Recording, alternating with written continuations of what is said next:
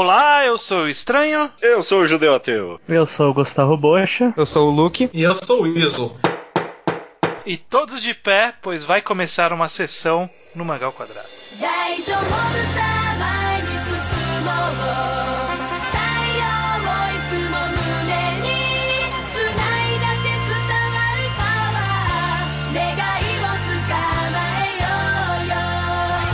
bem, estamos aqui reunidos para mais um Mangal Quadrado. Aham. E vamos, vamos brincar com um formato novo, com uma temática nova. É, como o próprio título já deixa bem claro. Né? Vamos Sim. Fazer o julgamento O Povo versus One Piece. Esse programa existiu, na verdade, no falido Tocast, né? É, existiu mais ou menos. Lá eu acho que era, Eu já era quero julgamento que come- chamava. Ah, Eu fala já aí. quero começar com uma objeção, porque o povo claramente está do lado de One Piece. É, né? É, Esse é modo de dizer, quando o Estado é contra o One Piece. Ah, Tem então que ver se o tudo bem. governo é. é. E o Estado é o estranho, obviamente. Não, eu só tô presidindo aqui o, o júri. Então, enfim, julgamento, o, o povo versus One Piece, qual que é a ideia? A gente vai simplesmente discutir ideias opostas relativas ao tema deste programa. E o tema deste programa é: existem pessoas desgostosas com One Piece. Não são Sim. poucas, existem pessoas por aí. O judeu sempre foi bem verbal no desgosto dele sobre One Piece ao longo da história desse ok. podcast. Acho justo. E aí eu tenho algumas perguntas que eu vou ter, que a gente vai tentar julgar aqui o One Piece baseado nessas perguntas. Uhum. Eu, eu vou ter, eu- vamos primeiro estabelecer posições aqui. Eu como host pretendo permanecer aqui bem neutro. É, uhum. Judeu, qual que é a sua posição em relação ao One Piece neste momento? Neste momento, neste exato momento, o One Piece. Neste exato arco que a gente tá agora datando um pouco o programa, né? A gente tá no arco da Ilha dos Doces lá. E não tá tão ruim quanto já foi um dia. Mas eu não sou nem um pouco feliz lendo One Piece. Eu vendo muito, tô vendo muita repetição de arco. E pra mim os personagens não crescem. Tem cre- crescimento que só volta. Tô- todos os personagens têm que crescer a mesma coisa em todo o arco. Você tá, tá se alongando Então, demais mesmo- na abertura do julgamento ainda, cara. Cara, é, eu achei que eu achei que eu tinha que, tipo, apresentar a minha proposta aqui. Calma. Não, eu, eu não gosto de One Piece. É, Estou desgostoso com One Piece. Não falar Objeção. Que Calma. aqui já falou demais. Tá, tá. Estou desgostoso com One Piece, essa é a minha posição? Beleza. Beleza. Bocha, qual é a sua posição em relação ao One Piece? Bom, a minha posição aqui é de defesa. Do quê? Em defesa de que One Piece ainda. Eu não sei o que falar. O que, que eu vou falar? One Piece é o contrário. Eu sou o contrário do judeu, pronto. Caraca, tá bom. Tudo Tá que bom. falou, eu sou o contrário. Fanboy da porra. Beleza, vou Você pegar acha alguém. que One Piece ainda é muito bom, tão bom quanto sempre foi? É, praticamente. Ok, Tá ok. ok, beleza. Praticamente ali bem levinho no final, né? É, praticamente. É, Luke, qual que é a sua posição em relação a One Piece neste momento Ahn, da sua eu vida? acho que. Eu vou falar, tipo, meio contrário do teu. Eu acho que o arco atual de One Piece não tá tão bom quanto já foi o mangá, mas ainda é um dos meus mangás favoritos. E eu acho que não ficou ruim. O mangá inteiro nunca chegou num momento que eu falo, porra, esse mangá é ruim. Nossa, ainda gosto bastante. Caraca, que Ok. absurdo. Ok. Nossa. Iso, Iso, sua posição em relação a One Piece. One Piece é um mangá pelo qual eu tenho muito carinho. Eu gosto muito de One Piece, mas de muito tempo pra cá eu vejo e penso: isso não tá bom de verdade, isso tá médio pra quase bom. Beleza, beleza. E Está- eu gosto do mangá, eu quero que ele seja bom, mas eu, eu não consigo mais achar que tá bom. Basicamente, o Iso é tipo um crítico um pouco mais ponderado e eu sou uma defesa um pouco mais moderada. O Bocha e o Judeu são fanboys e haters. Objeção. Crítico ponderado, você está dando ênfase ao ponto de vista do ISO. Tá, ok, ok, calma. Vamos lá. Primeira pergunta. Primeira pergunta que eu quero que a gente chegue a algum consenso aqui. Eu acho que ela é a mais simples da gente chegar a esse consenso. One Piece é ruim? É. Não está. Veja, veja o verbo que eu tô usando. One Piece é ruim? Não. Não. A minha resposta é meio óbvia, então acho que. Mas É. isso, isso para mim traz uma outra pergunta. Hum. Eu acho One Piece um dos maiores Metal Shonens no padrão Jump que existem. Esse gênero já alcançou uma excelência real. Temos alguns exemplos. A média do gênero não é a excelência. Ah, Ok. A excelência da, da arte de forma geral, você diz. Exatamente. É. Então, você olha One Piece, é natural você pensar, ah, isso é melhor que Fairy Tail, isso é melhor que Nanatsu, isso é melhor que Bleach, isso é melhor do que Naruto, logo é bom. Mas não sei se a consequência logo é bom. Eu sei que o Judeu discorda de alguns desses. Não do só de. Naruto, talvez, necessariamente, mas talvez nem de Naruto eu discorde. Eu, eu acho que a- se a pergunta é One Piece é ruim, relutantemente eu digo que não. One Piece não é ruim. Talvez uma forma mais interessante de responder essa pergunta é se me perguntassem você recomendaria One Piece pra alguém hoje em dia? E apesar de tudo, eu acho que eu diria sim pra algumas pessoas. Quem tá começando mangás, que tipo, nunca lê um Battle Shonen, esse tipo de coisa. Aí eu recomendaria One Piece. E recomendaria pra alguém que já é inteirado, que já leu só, tipo, boa base de shonens e que, tipo, sei lá, conhece alguns mangás mais alternativos? Talvez não. Mas acho que só de eu fa- falar talvez não, One Piece não seja ruim. Eu, eu, eu acho que eu consigo falar que One Piece não é ruim, não. Tá, beleza. Mas a questão de recomendar já é complicada porque, bom, é um mangá muito longo. Então, se a pessoa já não tá iniciada, não tá iniciando naquele momento, então tem paciência pra essas coisas, não vale a pena você recomendar um mangá de 800 e poucos capítulos quando você pode recomendar 10 mangás bons de 80 pra pessoa ler no mesmo tempo. É, é, eu concordo, eu concordo. Mas não, One One Piece não é ruim, não. One Piece não é ruim. Acho que aqui a gente tem um consenso fácil e rápido de se estabelecer. E aí a segunda pergunta, obviamente, é a que vai separar mais opiniões. One Piece está ruim. Sim, One Piece tá ruim, sim. Isso, isso, isso acho que eu não preciso pensar tanto, não. Acho que principalmente o que mais me incomoda no One Piece hoje em dia, talvez, é uma certa repetição de desenvolvimento de personagens e arcos em geral. O autor tem ideias estéticas e, tipo, cenários novos sempre, o que é relativamente interessante. Mas quando vai fechar grandes arcos, parece sempre repetitivo pra mim. Então a gente agora a gente tá na Ilha dos Doces, lá com o Sanji, e é o mesmo arco da Robin e da Nami. Tipo, mesma coisa de novo. E isso me incomoda. Então, tipo, eu digo que tá ruim mesmo. Porque o cara, pra mim, teria que mudar muito pra melhorar do jeito que tá hoje em dia. Eu gostaria de atacar esse comentário do judeu dizendo que, ainda que a estrutura seja de um possível resgate à princesa, nem comparando os três, eles são realmente parecidos. Cada um tem o sua própria, seu próprio motivo. Ok, que você pode dizer que a Robin e a Nami é um motivo parecido, mas de certa forma eles não se encaixam nem não, apesar de entrar na mesma temática, eles não se encaixam exatamente na mesma temática. E comparando com outros mangás que o objetivo sempre foi resgate a princesa como o Bleach, ele consegue fazer isso em espaçamentos muito maiores do que todo o arco ser um resgate à princesa. Olha, eu vou aproveitar a deixa do Bocha pra já fazer uma previsão clara do futuro desse arco. One Piece tem o padrão lógico de todo o arco grande, o Ruffy obrigar uma personagem geralmente feminina a ir pedir diretamente ajuda dele, parar de falar: ah, não, essa luta é minha, esse fardo é meu, e ele, não, cala a boca e você vai me pedir ajuda. Ele fez isso com a Vivi, ele fez isso com a Robin, fez isso com a Nami, fez isso com a Rebecca, vai fazer isso com o Sanji. E vai ser uma cena nos moldes de Quero Viver, que rolou com a Rebecca, rolou com a Vivi, rolou com a Nami. Ele fez isso com o Wiper, ele fez isso com o Zop, ele fez Não, isso não. com outros personagens. Não vem só O mulher não, não chorou. Ruff, me ajuda, por favor. Não, É. não chorou, mas. E, e o É, Zop mas isso até é falou isso, mas, tipo, em- em- em- o cenário era completamente diferente. Eu o acho o Sanji que não vai é chorar. falar- O Sanji vai chorar e falar: Ruff, me ajuda, por favor. Eu, eu, eu acho que não é justo você falar que não é repetitivo esses arcos, cara. Porque, tipo, é, é- é de novo Nami Robin e ah, um vilão tá obrigando um, um membro da equipe a trair o protagonista e fingir que tá trabalhando pra eles e no final vai dar aqui, tipo, ah, não. não Exceto vou- que a. Mas já não é entrou- isso. É, exato. O Sanji não tá trabalhando pra eles. O Sanji, tipo, não foi pensando, porra, eu vou abandonar eles. Essa decisão foi meio que, tipo, ele percebeu no meio do caminho que não ia ter como, mas ele nunca foi pensando, estou abandonando eles pra sempre. Ele foi pensando, vou resolver esse rolê. É, mas agora ele tá abandonando pra sempre. Sim, mas já é o... É porque essa ideia, tipo, ah, o personagem vai ter que ser resgatado, já não é um conceito, assim, tão específico pra uma repetição, ainda mais, tipo, tão distanciada me incomodar tanto. Eu acho que a única real diferença é que o Sanji a gente viu a perspectiva dele, enquanto a Nami e a Robin deixou por muito tempo o mistério, mas por que que elas traíram? Enquanto o Sanji jogou na lata exatamente por quê. Por isso talvez a gente sinta que, ah, mas dá pra ver que o Sanji tem outra postura.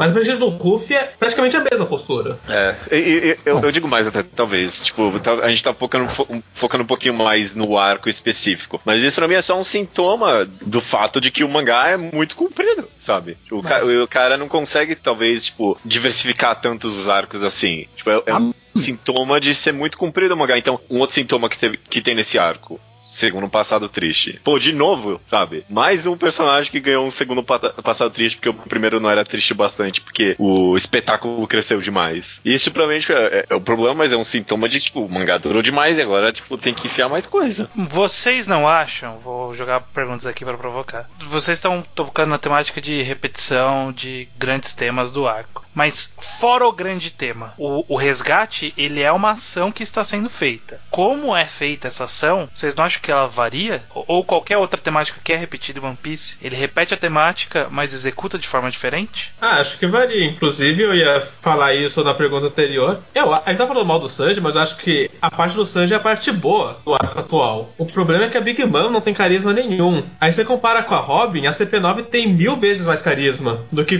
todo mundo da Big Mom somado. Eu acho que essa é uma pergunta injusta, por isso eu vou falar que assim. Bom, tá. ok.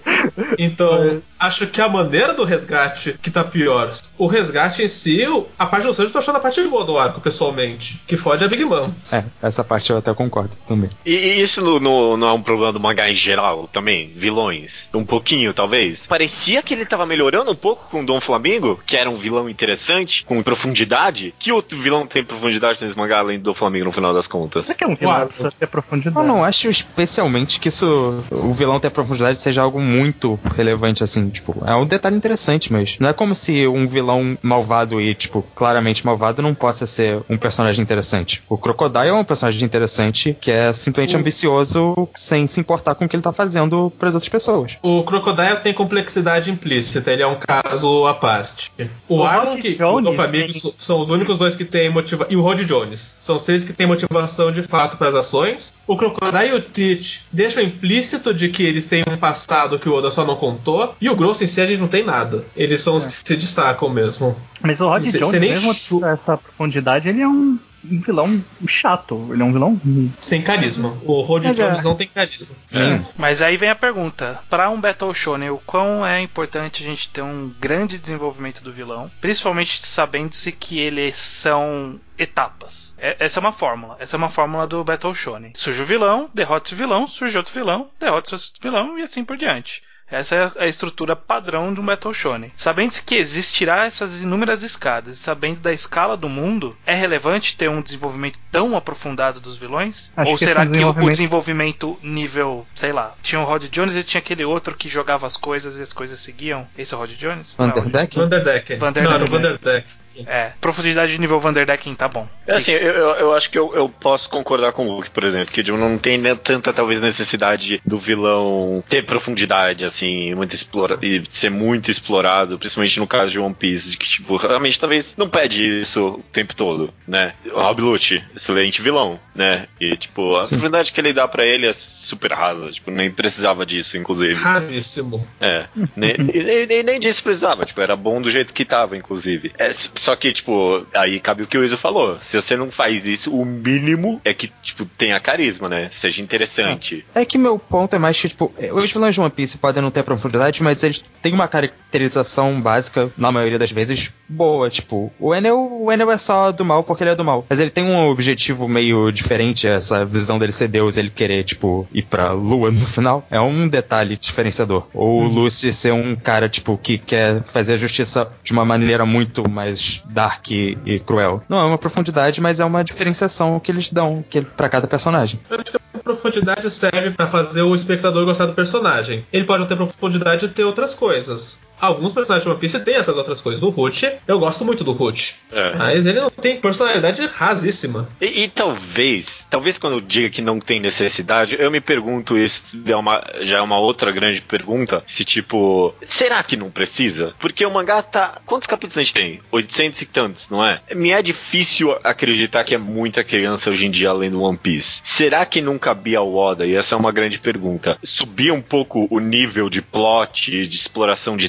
temas do mangá, sabendo que o seu público envelheceu? O que, que vocês acham disso? Eu acho que é o contrário. Acho que o Oden infantiliza com o tempo. Então, mas a pergunta é, será que cabia a ele, tipo, amadurecer os temas? Eu acho que você tá levando um ponto errado. Não- não- ainda tem muita criança que assiste, na verdade, que lê. Certo, mas eu tenho uma outra pergunta. Vocês acham que não existe alguma profundidade surgindo ultimamente? Eu acho? Nenhuma? Assim, De- tipo, dep- teve depende dos personagens. Qual foi a pergunta? Desculpa, passou um caminhão aqui. Se tem algum tipo de, de maior profundidade nas temáticas do de One tem- Piece. Eu acho. Eu acho que One Piece tem temáticas interessantes no mangá. Mas ele, ele tá crescendo as temáticas em termos de profundidade, relevância? Ou, ou Não você vejo, acha que ele mas eu acho que estagnou? Ou acha que ele tá Não é- oscilando? Eu acho que nas temáticas ele pode até estar crescendo, mas não muito por, tipo, uma decisão, tipo, ah, eu vou aumentar, tipo, a profundidade. É mais porque a história tá chegando no ponto que elas estão ficando mais relevantes. É assim, eu, eu acho que eu, eu, de vez em quando vejo um esforço dele de fazer umas metáforas interessantes e um pouco mais maduras, que nem em Fishman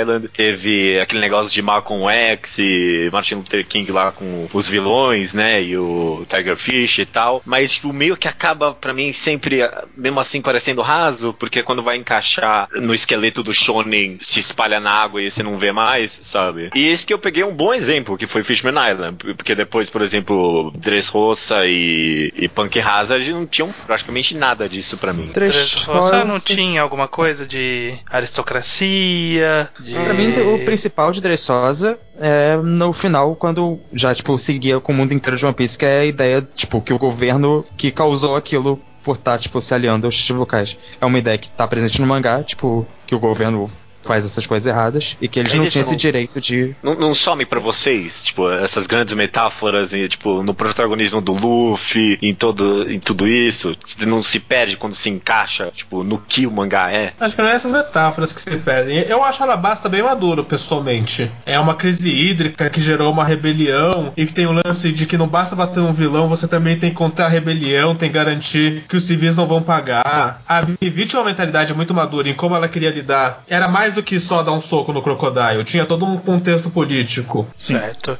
Cê- Vocês não acham que talvez One Piece, é, a profundidade nos detalhes, seja uma característica dele, nesse sentido? O Judeu tá falando essa questão aí de ser diluído no, no Battle Shonen, né? Tem os elementos do Battle Shonen tem essa tentativa de profundidade que acaba sendo diluída. Será que ela não é parte da característica de One Piece? Bem como, por exemplo, personagens diluídos? Que o One Piece tem um monte de personagem, muitos interessantíssimos diluídos. Tipo, Sim, sei lá. ele o- Inazuma da vida, sei lá, qual- qualquer personagem Wiper tá, tá diluído em One Piece. Ou não? É.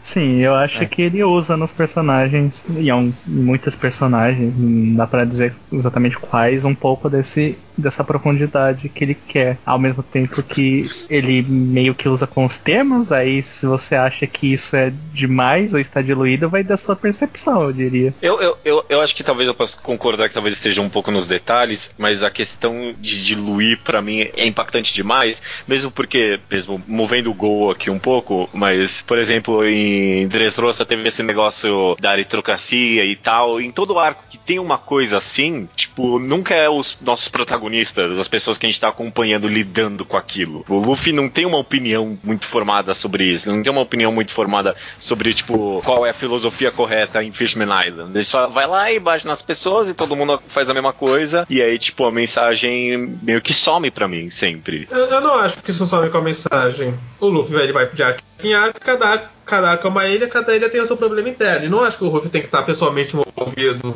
na, na aquisição política pro tema ter valor. Mas, ah, tipo, esse negócio não acontece sempre, tipo, no fundo dos, tipo, personagens, dos protagonistas. Eu, eu acho isso um problema. Ou talvez não, porque o One Piece sempre foi Eu assim acho- também. Eu acho em- eu não acho um que. problema. Eu, eu acho que não.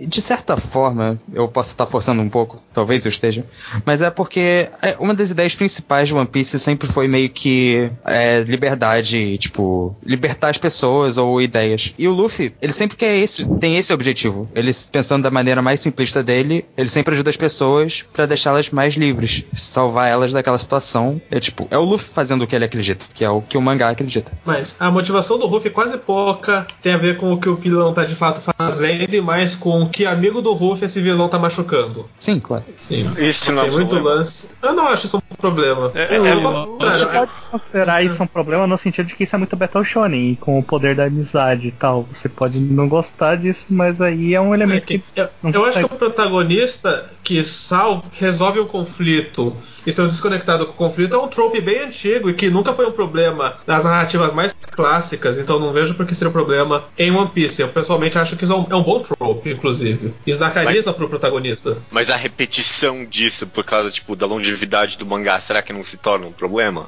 Tipo, que o personagem não cresce. Tipo, nunca. Ou é será que, isso. ou será que acho que o o problema é a repetição? É um problema. É, é. O problema é a repetição, ou talvez a constância seja. a coesão seja uma virtude. Pode ser dos dois lados, né? Pode ver dos dois jeitos. Eu, Porque eu é a personalidade que- do Luffy. Ah. Né? É, então, eu acho que o One Piece é um tipo de mangá, e o problema é que o Luffy talvez não seja um protagonista tão interessante pra isso, e eu, posso até concordar, mesmo que eu goste do Luffy. Mas é um tipo de mangá que é o protagonista influenciando o mundo em volta dele, sabe? O protagonista não tem que mudar, é o protagonista que tá mudando o mundo, como, sei lá, Ansatsu ou Koichi Onizuka, essas coisas. Uhum. Eu só acho o que person- vocês consideram o Luffy muito bobinho, só que no fim das contas ele não é um personagem tão, assim, inocente assim. Eu acho Ele- que essa você vai defender sozinho, hein, Bosch? Não. É. Vamos O lá, Luffy, quando ele entra nessas jogadas, ele entende a- a- o problema de tudo. Apesar de ser apenas uma pessoa que tá machucando o seu amigo, ele entende o problema por trás daquilo e resolve ajudar o amigo por causa daquilo. E- Mas ele não se importa o suficiente pra que se tirar seu amigo ele não fosse deixar aquela galera pra morrer. Bom, Será? Sim, mas eu acho até É. que isso é uma característica interessante, tipo, ele não é exatamente um herói, ele não quer ser, ele não quer, tipo... Sim, exa- exatamente. Eu justo que eu tava falando pro Judeu, eu acho isso é um trope que eu gosto muito, assim. O protagonista que ele resolve o conflito político sem estar envolvido nele. Ele caiu de paraquedas e foi uma um coringa na situação toda e ninguém esperava que ele aparecesse. Fazem muito isso com comédia, assim. Cara normal é confundido com nazista e vai parar na Segunda Guerra Mundial. Aí ele muda todo o cenário de guerra só por existir. Uhum. Eu, eu gosto disso, eu gosto desse tipo de história. Eu acho que o One Piece faz isso bem. Então, mas pra mim, O talvez problema- isso, isso só como, tipo, por si só, não é um problema, talvez. mas Pra mim, justamente, a repetição disso e a implicância de que isso se transforma na não evolução de nenhum dos personagens, pra mim é um problema. E eu, acho que você tem, você pôs um bom argumento aí, Luke, de que o mundo muda e o protagonista não. Eu talvez não saberia como responder a isso, porque talvez essa seja a vibe do mangá mesmo. Mas no final das contas, eu tô acompanhando a história daquelas pessoas. E, tipo, vindo um time skip, e aí, tipo, todo mundo passou. Sei são quantos anos eram? Dois anos treinando. E aí voltou.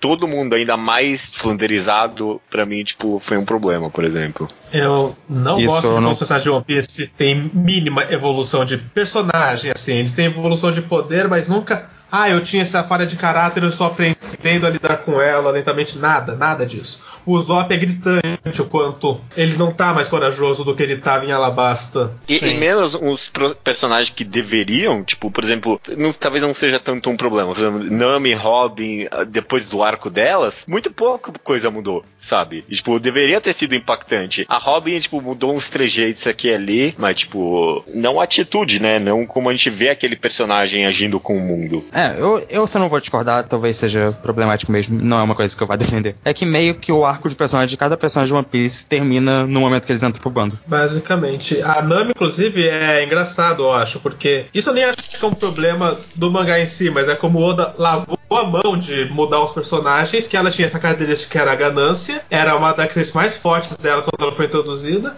Aí vem o arco do Argon e justifica isso. Não é que ela é uma pessoa gananciosa, é que ela precisa do dinheiro pra negociar com o Arlong. Acaba o arco, ela continua gananciosa. E o Zop perguntou, ô Nami, mas você já pagou o Arlong? E ela falou, ah, não, não, mas agora eu sou só cuzona mesmo.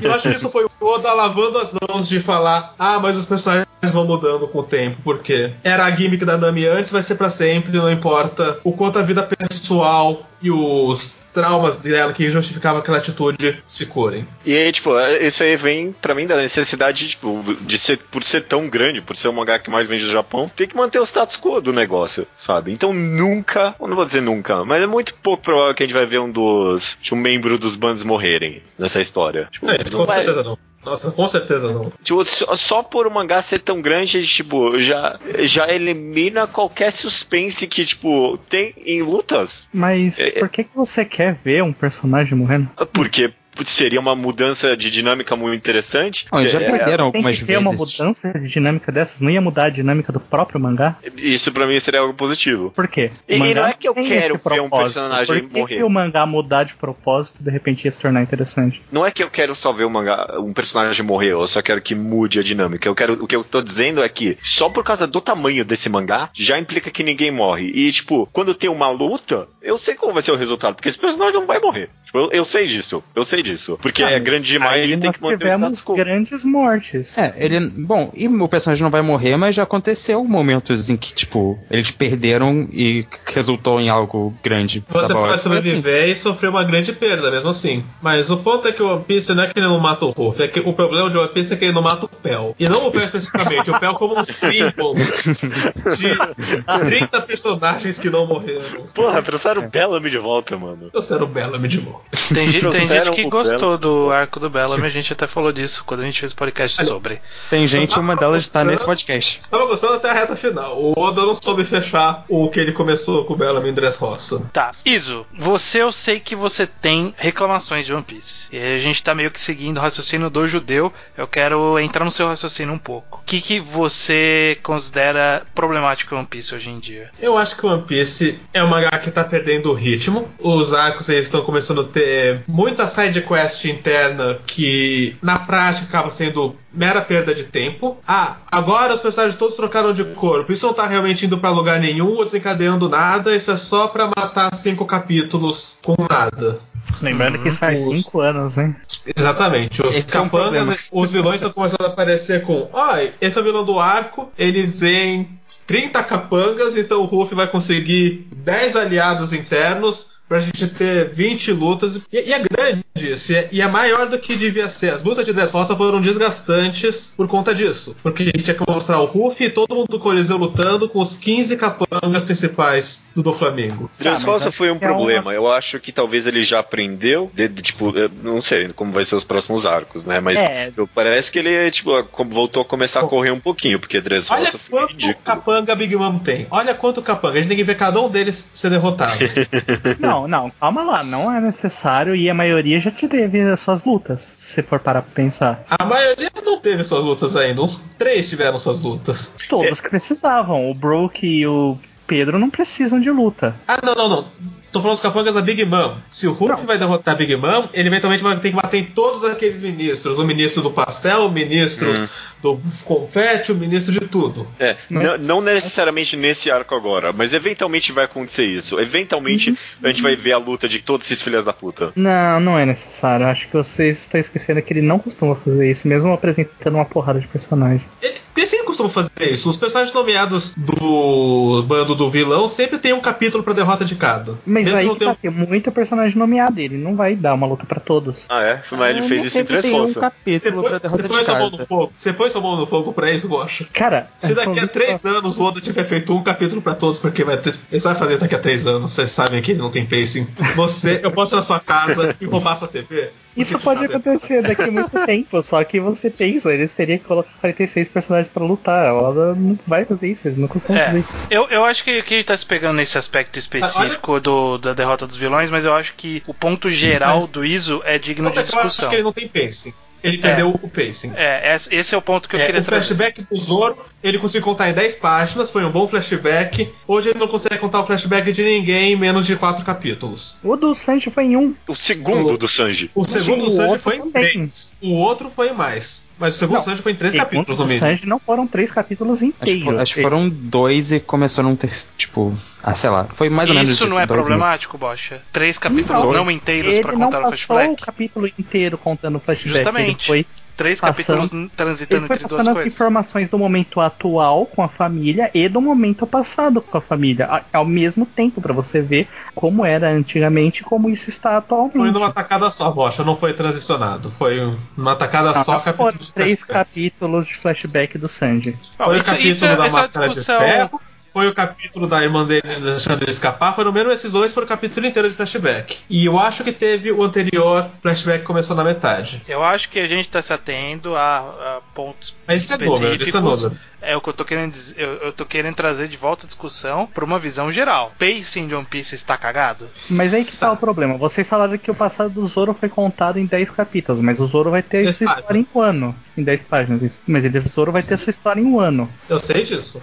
Eu não acho que vai ser, nossa, o pacing vai estar super foda porque o Zoro tava foda em 98. Mas aí que tá, aí tem outro detalhe. Na época do Zoro, nessa época do primeiro, era uma época em que o One Piece ele estava mais com medo. Porque era uma época que a Jump ia quicar ele da revista se ele não fosse mais direto ao ponto. Agora que o Oda tem o seu sentido de fixação, ele quer contar a história com mais detalhes. E eu acho que alguns desses detalhes são volta que o Oda dá em nada. E essa é a minha crítica, que o arco perde tempo com volta que o Oda dá em torno de nada. Mas por que uma volta em torno de nada? Por que Porque não leva a lugar nenhum. Porque Ethical Brothers é uma coisa que se eu pudesse ler o mangá e pedir pra não ler aquilo, eu pediria pra não ler aquilo. Eu ficaria muito feliz. Ok, isso é um erro apresentado que você sempre bate nesse ponto, mas qual Porque me outro? deixou bem a troca É de porque Punk Hazard é um erro inteiro. Esse é o problema. Ah, Punk Hazard vocês podem achar o erro, mas como eu disse, isso faz quatro anos, então. E daí Só faz quatro anos. Punk Hazard faz quatro anos. E Punk Hazard introduziu um possível Mugiwara que até hoje é possível Mugiwara, a gente não tem ideia de pra onde essa trama tá indo. Esse é o pacing que o Oda perdeu. O Oda nunca perdeu quatro anos.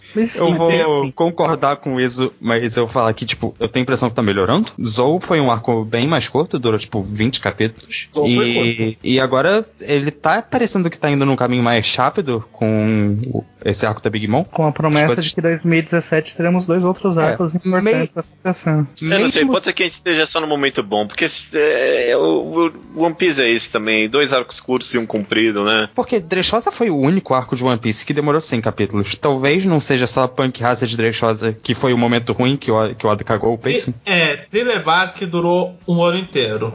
Bark foi de janeiro de 2008 a dezembro de 2008. Tá, mas um ano inteiro são 50 capítulos. Isso não é Menos, pô, É, menos. menos. 50 capítulos é meia Dressrosa. É metade do maior arco da história do mangá. É, Pois que até CP9 que é demorou, tipo. Eu acho que CP9 chega a ser quase 100 capítulos, mas também é, tipo, bem mais dividido. Eu tenho uma pergunta, pergunta provocativa aqui. E eu já, já passei por várias discussões relativas a isso em One Piece, na história de discussão de One Piece, e eu queria trazer pra esse podcast porque é importante e faz parte dessa discussão. O, o ponto que está sendo levantado é o pacing, o ritmo a- do- na- da narrativa do Oda não tá tão legal quanto antigamente.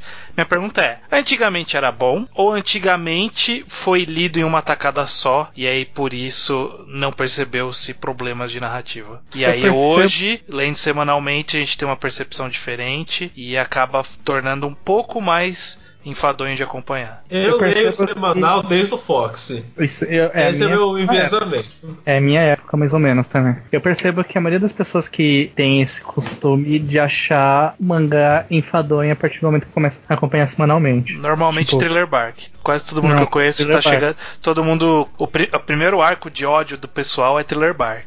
Mas Pois vocês não é. acham que, por exemplo, Skype teve um ritmo zoado? Bom, Skype, Muito possivelmente. Eu, de fato, só ver se eu tivesse ido Skype semanal eu tivesse puto. A minha experiência com One Piece e de pessoas que eu comecei a ler mais junto, tipo, é que foi uma época que todo mundo tava comprando One Piece que era na guerra, que era, tipo, um ritmo totalmente diferente do padrão. Então, talvez isso cause alguma coisa, mas o problema é que eu acho que Punk Hazard de Dressrosa não só tem esse ritmo mais tradicional de jogos de One Piece, é que eles têm muita sidequest desnecessária que o Oda não tinha nos outros. Ele podia ser meio lento, mas é, eu não sentia que ele tava indo por um caminho desnecessário. Ele só tava É, indo eu- um caminho. Eu acho que, fazendo uma ponte de onde o Lenny passou, é, Punk Hazard e Dressrosa eles têm um defeito, que não é um defeito do arco, é um defeito de em que contexto o arco surgiu, que é começo do novo mundo. Mesmo que o, o mangá não tenha feito isso, inconscientemente é impossível o leitor não pensar One Piece Z. Time skip, novos designs, novos poderes, novo tudo, vamos ver como começa essa nova fase. Dressrosa, Punk Hazard, Fishman Island, todos os arcos que todos não desceram tão bem entre os fãs. É verdade, faz sentido. Eu Nenhum fã, nenhum fã fala que essa fase é o auge de One Piece, mas tem uma roupagem gigante de nova fase que é impossível não pensar One Piece Shippuden. É. Isso firma a impressão de que piorou. Uhum. E pode até ser impressão, mas firma, isso ajuda muito a firmar. Sim, eu concordo. Sobre pacing, eu acho que no geral One Piece teve altos e baixos, né? Acho que nem, que nem Skypiea, eu primeiro vi o anime, e no anime era muito enrolado também. E aí depois quando fui ler o mangá todo, achei que Skypiea era um pouquinho enrolado. Skypiea é um pouquinho enrolado, Thriller Bark é um pouco enrolado, mas tipo, eu, eu como muitas pessoas comecei a ler em Thriller Bark, e esse eu achei que foi, tipo, tinha um pacing um pouquinho esquisito mesmo. Tipo, Na não época avançava que- tanto. Na época que eu tava no Orkut, eu lembro que Skype era conhecido em ou o que o pessoal de mais desgostava ou o o pessoal mais gostava, porque em tese ele não tem propósito nenhum. Ele é um, um filler, assim dizendo, na história. Tinha um Mas- propósito bonito de dar Daio pro Zop, mas aí o Zop jogou todas no lixo. ele usa ainda, fica quieto. A Nami ainda não usa? Usa também. A Nami, a Nami usou no waiver só. É, Mas, tá. por exemplo, logo depois de Thriller Bark, logo depois não, mas é, logo depois a gente tem, porra, essa balde anda rapidíssimo. É, aí tem das Amazonas lá, eu acho meio sem graça, mas, porra, Impel Down, porra, que pacing tem esse arco, meu. O tipo, um seguido do outro, seguido do outro, sabe? É uma- e ele não perde tempo com side quest, sabe? A- até o final da guerra, né? Tipo, tem um pacing bom, as coisas parecem que elas estão avançando mesmo. E mesmo o reencontro em Sabadi. Então eu acho que ele tem altos e baixos do pacing no geral. O problema é que realmente ele tá numa Isso. baixa há muito tempo pra mim. Desde Fishman Island, e agora começou a melhorar um pouco, mas pra mim já tá dando sinal de que vai voltar a piorar. Eu, eu tenho uma teoria, mas fala aí, Bosch. É, fala a sua teoria. Eu ia falar de uma teoria também, mas fala. É, eu, eu vou perguntar pra vocês, principalmente pro Judeu e pro Iso, que estão mais contrários. Esse arco atual, então, cê- de uma forma geral, vocês estão gostando do ritmo dele, ou não? Não, Esse arco não. atual. Do atual não. Não. Do atual não. Não. O ritmo, não. Não, eu gostei do Zou, eu gostei, mas desse já tá dando sinal de que é, não vai dar, não. Porque a minha teoria, talvez bata de algum jeito com.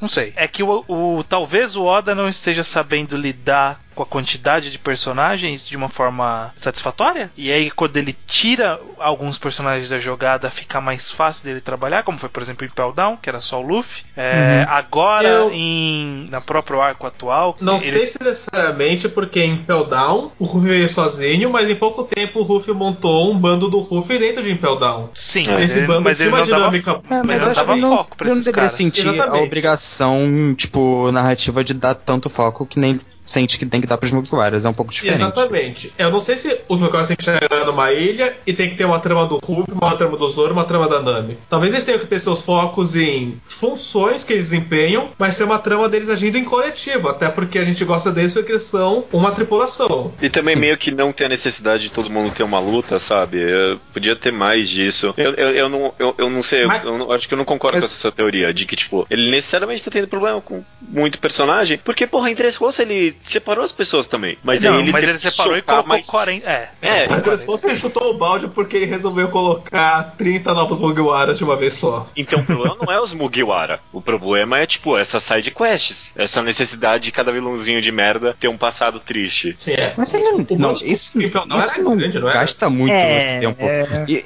isso não é algo que atrapalhou Dressrosa. Isso tirou, tipo, três capítulos de mangá de 100? Não, não. Que isso? Ele Como tá falando Até o a Senhor Pink teve a porra de um flashback, meu amigo. Que é o final da luta dele. Seria, tipo, esse capítulo seria o final da Sabe luta que- dele de qualquer forma. Isso, isso aí, isso aí me lembra Toriko. Quantos Toriko, capítulos ó. Bom, teve a luta do Nada Mr. Isso, calma.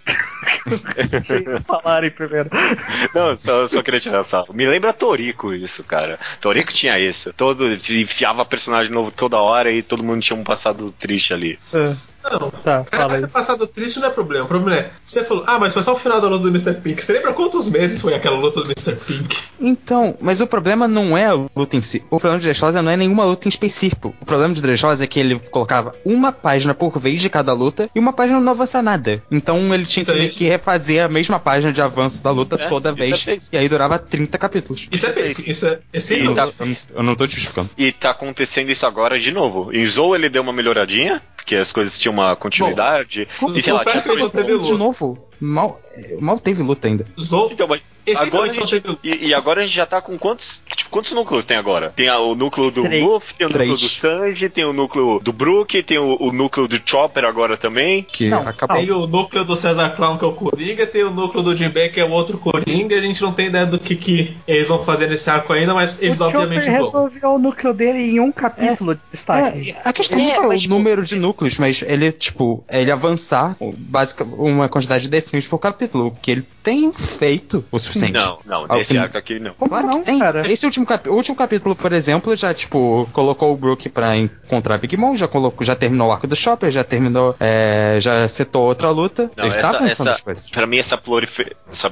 proliferação de núcleos talvez seja, tipo, o, o problema raiz de, de arcos ruins de One Piece, pra mim.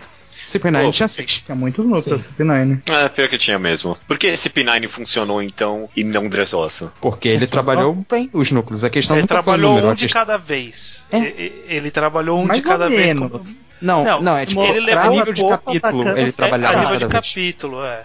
Ele levava um. É, exatamente, esse é o ponto. É, a gente tá lendo semanalmente. Existe a necessidade de um pacing como um arco como um todo, existe a necessidade do pacing no, no microgerenciamento de capítulo. No microgerenciamento de capítulo em CP9, ele fazia, ó, ok, esse aqui é o núcleo Zoro Kako. Esse aqui é o núcleo Sanji e Diabora. No, sei lá, em Dressrosa, cada capítulo é. Aqui a gente vai ter cinco núcleos. No capítulo seguinte, que ele vai ter os mesmos cinco núcleos. E aí ficava Verdade. pulando. Em vez- e se ele tivesse E se feito ele- cinco capítulos. Se ele fizesse cinco capítulos de cinco núcleos, ele podia fazer um capítulo de cada núcleo. Isso é a mania que ele pegou na guerra. Porque a guerra, as lutas eram essencialmente camisa de nove páginas. Ok, aqui o Marco deu um soco em alguém, aqui o Akainu deu um soco em alguém, aqui o Garp deu um soco de alguém, fim do capítulo. Tá, mas ele fez isso na guerra, mas ele não usou depois nos outros. Punk Não, não. Hazard e Fishman Island não tem isso. Tem um pouco. Fishman Island tem um pouco menos, mas ain- ainda tem. Fishman Island tem um pouco, tanto que toda a luta acabou no mesmo capítulo, porque as lutas foram muito simultâneas. É, mas Sim. o, o negócio de acabar a luta no mesmo capítulo, eu acho que é uma ideia diferente que funciona. Sim, sim, mas o problema é o- a construção para esse capítulo final que foi as lutas bem picotadas. Sim. Sim, sim. Não teve luta. que foi Pra todos os efeitos, em Fishman's Island não teve luta. A gente não viu a luta. A gente Não, viu o começo e acabou. Ah, esse aqui vai enfrentar esse aqui. E acabou. É isso. Todas as lutas foram exatamente isso. Sim. É, e, basicamente. Fish- e, e Punk Hazard teve sim, cara. Ah, ou Teve não foi tão. Teve, tipo, ele, ele separou o corpo de todo mundo e aí todo mundo foi pra um canto. Tanto que teve uma hora que todo mundo se juntou de novo ali, né? Quando é, explodiu a bomba e aí todo mundo foi bem de um lugar e aí separou de novo. É, ele mas é que tava assim, tudo picotadinho também. O que o pessoal tá reclamando, no caso, é de ele mostrar todos os núcleos no mesmo capítulo. Ele costumava deixar um pouco mais destacado cada núcleo em cada capítulo. Ah, Em Dressrosa que ele ficou um pouco mais forte. É, e é a impressão que ele tá tentando consertar. Não sei se tá tentando. ah, Está acontecendo. Que no arco atual parece estar melhorando um pouco. Talvez Olha. a separação dos núcleos. Não sei. Vocês têm que Bom, pensar existe uma fala atual. do editor que o Oda vai querer chegar no ano em 2017. Claro que é o Oda, então ele vai atrasar um ano e meio Olha, aí, mas existe o objetivo dele ser mais rápido. Eu quero citar um coach muito que eu gosto muito do Oda, porque explica muito sobre o ritmo e a mentalidade dele. Eu achei que eu ia chegar no Brook em 5 anos. Ah! Quanto ele falou que quando ele concebeu o mangá, ele já tinha concebido o Brook, desde o primeiro esboço, e ele achou que em 5 anos ele já ia estar em Thriller Bark. Demorou 10. Tá, mas ele falou que o ano de 2016 ia ser o ano do Sanji. E ele- isso ele cumpriu. É, mais ou menos. Bom, bom, quando 2015 termina com a revelação do V-Smoke, se- é só ele não fazer uma grande cagada que ia preencher 2016 com o Sanji. Não, não, Ele do mérito, podia- porque ele poderia cagar muito no Zou. Ele poderia cagar, exato. É, ele poderia enrolar esse arco. Eu, dou esse mérito, ele não cagou. Ele Ele não cagou. podia. Ok.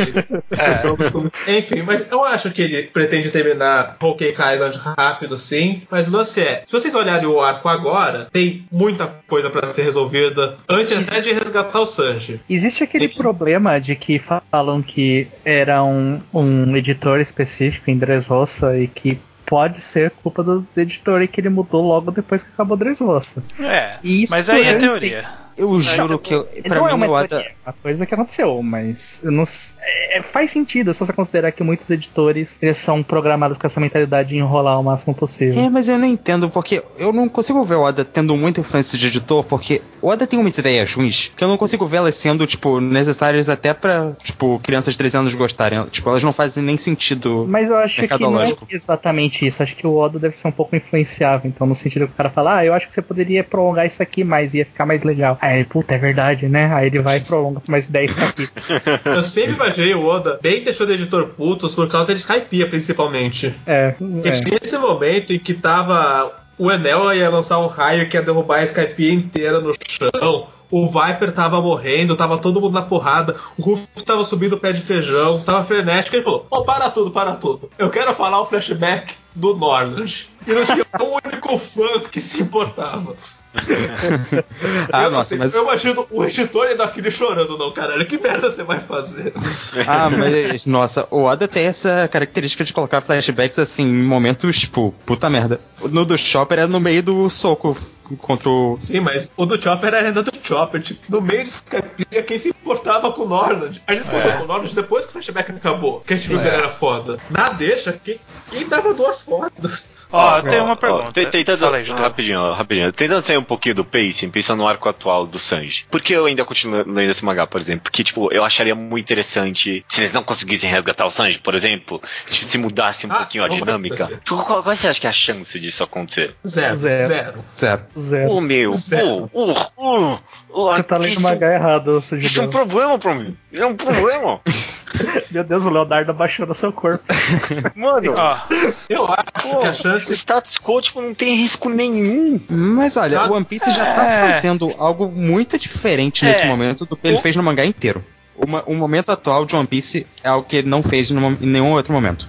Eu, eu vou eu vou fazer uma, um- eu- uma provocação aqui pro judeu, rapidão. Você tá Hum, reclamando do status quo, status quo da relação dos personagens principais, né? Porque o mundo de One Piece tá mudando. Sem parar, o tempo Ah, todo. Tá bom. Pode ser, pode ser, pode ser. O status quo não é o mesmo. Do final de Dressrosa pra cá mudou bastante coisa. É, tá bom. É, Tá bom. é isso que eu ia falar. Eu dou esse O, mérito. nesse momento atual do mangá, a gente tá, tipo, essa ida tá preparada, tipo, dois arcos à frente já, sabe? Eles Uhum. foram, aí tem um planejamento que tem outro grupo indo pra Wano, que é pra no final enfrentar o Kaido, sabe? O Oda não fez essas coisas antes. E não só isso, tem os Revolucionários, que é um outro livrinho dele que ele separou pra falar e provavelmente tem a ver com a Reverie. É, mas essa é- já é aquela coisa mais, tipo, final e começo de arco do Oda. É um não caderno pros Revolucionários, Lucas. Não é pouca Ah, coisa. é, é É. porque eu tirou uma Que foto. história é que essa de tinha- caderno? É porque tiraram uma foto do Oda que ele tinha anotações. E se eu não me engano, tinha um caderno pro, pra Zou, um caderno pra, pros revolucionários e um caderno acho que era pra Big Mom, não era? Ah, Acho que é. Ah, e vai ter o Reverie, que vai. Eu tô. Se o Oda for mostrar o Reverie, vai ser um, um arcozinho que não vai ter o Luffy. Tem que Sim, ver isso aí.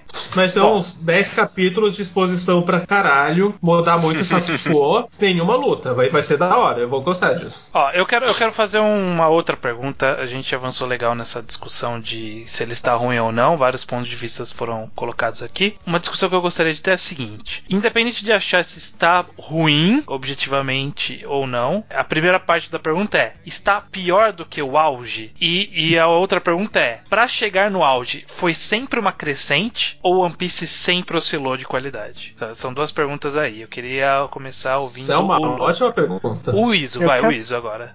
Ah, não, o Bosch Iso. agora, fala. Eu Mudei de Eu- novo. Eu quero Não, escutar a mas- opinião do Bocha. Eu quero escutar a opinião Não, do Fala aí, calma. Bocha. É porque isso é um- uma questão muito complicada. Qual é o auge? Qual pra você É, é o você auge? Essa é a já- pergunta. eu- Essa é a pergunta. Eu, eu- pra mim, One Piece não tem um auge. Ah, Eu vai não- se fuder. Você acha que é Eu- não, constante? Você acha que é uma Todo linha reta? é Agora, não, não, não queria ser grosso, Bocha. Eu te amo, cara. Não, mas não, qual o melhor arco de One Piece pra você? O meu arco favorito Uhum. é o arco de Skypiea. Puta que Mas pariu. você acha aí que é o me melhor ajuda, arco? né? Não acho que é o melhor ar- Qual arco. que você acha que é o melhor arco? foi o pico de qualidade de One Piece? Ah, sei lá, dizem que é o Water 7. É, Dizem Water que é a 7 guerra Enies também. Lobby. Diz- Não, a guerra não. Tem gente que diz. Tem gente que pra, Tem- pra é, muita tá. gente é a melhor parte do mangá. Então, isso. É mas, mas, complicado. Bosch, você não vê variação de qualidade entre os arcos? Não, eu vejo variação de qualidade entre os arcos. Então algum é o E- melhor. E é sempre crescente ou é oscilante? Eu acho que é oscilante. Então você acha que o One Piece ele não mantém uma constância de qualidade ou, uma, ou, ou um processo gradual de crescimento de qualidade desde o seu começo? Sim, praticamente. No começo ele pode ter tido um grande crescimento até chegar em Alabasta. Aí a partir de Alabasta ele começou a oscilar. E até, em Ala- até chegar em Alabasta você pode considerar nesse período até Alabasta como oscilações. Porque existem momentos um pouco melhores que os outros. Tá, e aí a pergunta final é: nessas oscilações, qual foi a oscilação mais alta? Ah, então aí que tá, né? Pode ser Alabasta, pode ser o Water 7 Ennis Lobby, pode ser E é, o a arco Guerra. atual, ele tá páreo nessas oscilações? Ele tá pra Hum. cima ou tá pra baixo? Na minha opinião, ele está meio que. Ele tá ali, perto. Do quê? De cima ou de baixo? Tá tipo. Ai, ai. ele- É uma Pode oscilação. estar no meio também. É, Ele tá no tipo, meio, ele tá no meio. Como assim? Não, tá? foi, não é a melhor nem pior parte de One Piece, o, o atual, você acha? É, é, dá pra considerar. Não é a melhor nem a melhor parte. Ele tá, tipo. Eu diria que ele está subindo a partir de Zou, talvez. Tá. Iso, sua opinião sobre isso. Eu acho que One Piece chegou no auge entre Alabasta e Enies Lobby. Que apesar do arco serem bem diferentes, eu acho que eles mantinham a qualidade de, seu mane de sua maneira. Até Fox? Não, é que você é filha. Tipo, eu não tô falando também, eu- Entre dois arcos gigantes de vilões game changes, teve alguns capítulos focando nesse vilão mané. Uou, o mangá piorou pra caralho. Não, não, acho que é babaquice ficar sendo tão É, nos pequenos ok. arquivos. Ok. Acho que sim. Alabasta, Skypiea e Enies Lobby são um tão bom quanto o outro, só são arcos diferentes. E aí pesa pra quem gosta mais de aventura, quem gosta mais de porrada no deserto, quem gosta mais de lore. Agora que eu tô pensando, talvez Impel Down seja a minha favorita, mas enfim. Depois disso, começou a cair, voltou em Sabonde, mas já não voltou no auge. Hoje, Então- de vez em quando vem um arco que empolga, mas já não volta bom como que tava. Pra mim, o auge foi justamente entre Alabasta e Enies Lobby, que tava uma constante, tava uma constante de boa qualidade. Mas você acha que daí pra frente foi rumo abaixo? Ou ainda assim, embora o pico não chegue no mesmo pico em que já esteve, ele ainda assim tem subidas e tem descidas constantes? Ah, constantes. Não, não, subidas, Não, não, subidas não, não, tipo espo- esporádica, tipo, ah, teve três capítulos bons. Não isso. Tipo, tem Ah. fases que ele está bom, tem fases que ele está ruim. Essa é a minha pergunta. Não, acho que tem fases boas, tem fases ruins, é que agora a gente tá numa fase ruim longa. Que agora tá no pico. E inclusive agora tá no pico bom da fase ruim. E, e essa que é a dúvida aqui. Não tá ruim que nem tava no passado. Mas ainda não tá bom que nem tava antes do time skip. Uhum. Não tá bom que nem tava em Pell Down ainda, por exemplo. Pra eu falar, pô, o mangá agora tá bom. Mas como ele tá muito melhor que Fishman Island, Punk Hazard e Três Roça, eu vou falar que ele tá numa crescente. Cara, você releu Fishman Island? Sim? Hum, ok. então. É, então, eu, eu- acho que você- Island não vai E eu, sobreviver. eu quero, eu quero que melhore, ó. Por mim que siga crescendo que o ano seja bom. Eu adoraria que o ano fosse bom. Tá. Uhum. Luke, fala aí. Que, que você acha Então, sobre isso? é, é complicado. Eu, tipo, tá, mas de forma geral, eu acho que o One Piece, depois do time skip, é, depois do time skip, não tá na melhor fase. Os arcos, de forma geral, são piores. Tirando o Zou. O Zou, eu acho que é, tá, tá lá, tipo, disputando entre os melhores arcos de One Piece. É, só que o problema é, tipo, eu acho que o nível Grand Line de One Piece com certeza é melhor que o nível Novo Mundo. Só que aí tem o nível esse Blue, que talvez eles sejam mais, desse, tipo, regulares. Porque eu penso em Dressrosa. Dressrosa é um arco complicado quando eu penso na minha opinião. Porque ele é um arco que. Ele tem os piores momentos de One Piece. Tipo, tem alguns dos piores momentos de One Piece. Inquestionavelmente pra mim. Tipo, a Bird Cage ou açúcar, essas coisas, o tratamento de personagens femininas, etc. Só que ele também tem momentos muito bons que o mangá não tinha, tipo, antigamente. Então, Dressrosa não é só um arco ruim. Não é um arco pior que o resto de One Piece. Ele tem coisas. E ele tem coisas muito boas. Assim como o arco atual está tendo momentos muito bons que o One Piece não tinha antes. O nível alto, tipo, o que o One Piece pode fazer tem chegado nesse nível alto às vezes. A questão é que as- ne- depois do time skip ele também tem chegado a níveis baixos que ele não chegava antes. Mas é que tá, vocês falam isso e ao mesmo tempo eu não sou uma pessoa que é muito fã de Alabasta. Eu não acho que Alabasta é nem de perto o melhor arco. Eu também não, mas eu falei o nível Grand Line no geral melhor que o nível Novo Mundo no geral. É, é porque sei lá, eu penso, Alabasta eu achava. a pa- A parte inicial de Alabasta um tanto quanto cansativa. Ele só começou a ficar bom quando eles foram presos pelo Crocodile. Não, eu acho É, bom o tempo inteiro, mas é- é, que eu é- acho. Mas eu acho, talvez se eu parar pra pensar, eu acho o Enies Lobby, Thriller Bark e Skype melhores. Mas, É. eu, eu tenho uma Dando- opinião sobre isso, mas eu quero que o judeu fale primeiro antes de eu. Uhum. Dando a minha opinião aí sobre altos e baixos, né, de One Piece, eu acho que em, em algum aspecto eu divido a sua opinião e o seu problema, Bosta, de apontar algum arco específico de One Piece, Uhum. porque, por exemplo, pra mim, o melhor momento, meu melhor momento favorito de One Piece é Luffy versus Zop. Longe Hum. pra mim. Eu, eu- certeza pra mim, esse é o meu melhor meu momento favorito de One Piece. Mas eu não sei, eu, eu não sei se eu apontaria, por exemplo, Water 7 como meu arco favorito. Amo também o Eu Quero Viver, da Robin. É, O momento mais engraçado de One Piece pra mim é em Thriller Bark, com o Zop e a menininha ali. Eu acho, porra, caralho, é demais quando li isso. Então, tipo, pra mim esse negócio de altos e baixos, agora com certeza, principalmente Punk Hazard, Fishman Island e Dressrosa foi, pra mim, foi uma, tipo, decente. Mas o restante do mangá inteiro, pra mim, é, é altos e baixos, até, tipo, no micromanejamento, assim, tipo, não, pra mim não tem nenhum arco que ele é inteiro perfeito. Então, a gente tem vários picos de qualidades durante o mangá, pra mim, né, que levam aqueles momentos. Então, Uhum. pra mim, sempre foi esse alto e baixo, e sempre isso que me manteve interessado. E, e, e mesmo nos arcos atuais, que eu acho meio tudo meio cagado, assim, eu acho que mesmo nesses arcos teve uns pequenos picos, assim, sabe, de qualidade durante, mas tipo, sei lá, Dressrosa, tudo que teve de qualidade acabou apagando só por causa da duração do arco, sabe? No final não me importava mais com muita coisa, não. Nem com aquele brinde com dando foreshadowing pro futuro do mangá no, no final do arco. Eu fiquei meio, ah, tá bom, vai, Não é um foreshadow, tá na cara. É, eles sabe, falaram, eles falaram que vai acontecer. É, esse é um foreshadowing. tá. É, kinda. concordo com isso, que hoje em dia o, o arco atual tá um pouco melhor do que tudo que teve depois do time skip. Tirando talvez só o retorno a Sabaldi lá, né? Eu achei esse pequeno arco muito bom. Uhum. Então, eu não sei, eu vejo, vejo talvez chances de melhorar, voltar a melhorar, mas e eu quero que melhore também, mas eu não teria que mudar algumas coisas pra mim, que fazem parte talvez da série né, do mangá. Eu, eu vou querer puxar esse assunto pra finalizar, mas eu vou dar minha opinião sobre esse tema, saindo um pouco da minha neutralidade pseudo. Eu acho que existe um grande problema geral de percepção quanto ao One Piece. Principalmente dado sua longevidade. Eu, quando eu vejo gente falando, por exemplo, que, sei lá, Alabasta é o melhor arco de One Piece. é, Eu, eu- eu puxo da memória que existem momentos que são escrotíssimos. Como, por exemplo, existe. Não sei se vocês lembram. Tinha uns Kung Fu, alguma coisa lá. Sabe? Quando alguém fala que o Water 7 é o melhor arco, eu lembro que teve T-Bone. Eu lembro que teve um cara que o corpo dele Cara. era miojo, era lamen. É o- Pô, tu ia defender o Shibori e você falou do Anze. Que nojo do Anze. Então, gente, é, a grande questão. E aí, quando o que acontece é que a gente traz pra um arco mais recente e a gente fala: olha aqui, ó, essas coisas que o, que o Oda tá fazendo. Ele sempre fez. Só que tá muito lá pra trás e a gente foi esquecendo essas coisas. É uma coisa que eu comentei quando a gente fez o podcast de Dressrosa: que é, a gente vai esquecer as partes merda. A parte merda, é, a gente vai deixar pra lá em algum momento. Sabe, a gente vai esquecer que o Frank tinha duas irmãs com cabelo escroto. A gente vai esquecer.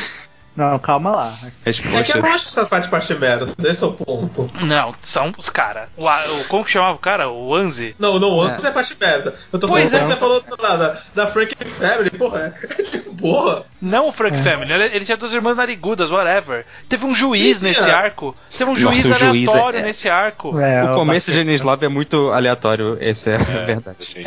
Todo arco, sem exceção, vai ter capanga lixo. E que não é subordinado direto do vilão, é só lixo. Pois e que é. é. jogado no meio. Pois é. sempre vai ter. E aí Então, a questão tipo, é o quão recente ela é pra gente ainda considerar isso um defeito do arco ou não. É, É Sabe? que, é que eu acho que o único espelho de Dressrosa desse tipo de babaquice é a Sugar. Como subordinado lixo, que foi muito lixo. é, então. não, não, eu, eu já acho que. esqueci, tre- eu já esqueci, por exemplo, que teve o- uma gaiola, por exemplo. Não, é, não, aí tá, esse é o problema. Essas coisas drechosas, pra mim, são muito mais relevantes pro arco do que o Anzi e o, ju- o juiz lá são. Tipo, Uhum. A Bird's Cage é algo que é o plot principal pra eles resolverem É. 40 capítulos. É, Não, ok. Tomata foi, Em tipo, Skype teve um Battle? Royale.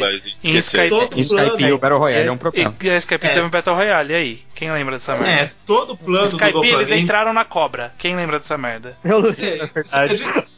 Então, Vou ser sincero, eu odeio os vilões capangas engraçados caricatos do Oda. Mas assim, eu odiei o Pearl, eu odiei o Gedatsu, eu odiei o Wanzi. Dressrosa eu não gostei. Então, isso, isso é uma, co- uma coisa que eu não gosto no One Piece que é constante, que eu já fiz as fases. Sempre vai ter e não vai ser isso que vai cagar um arco. Se fosse, Sim. teria cagado o mangá inteiro.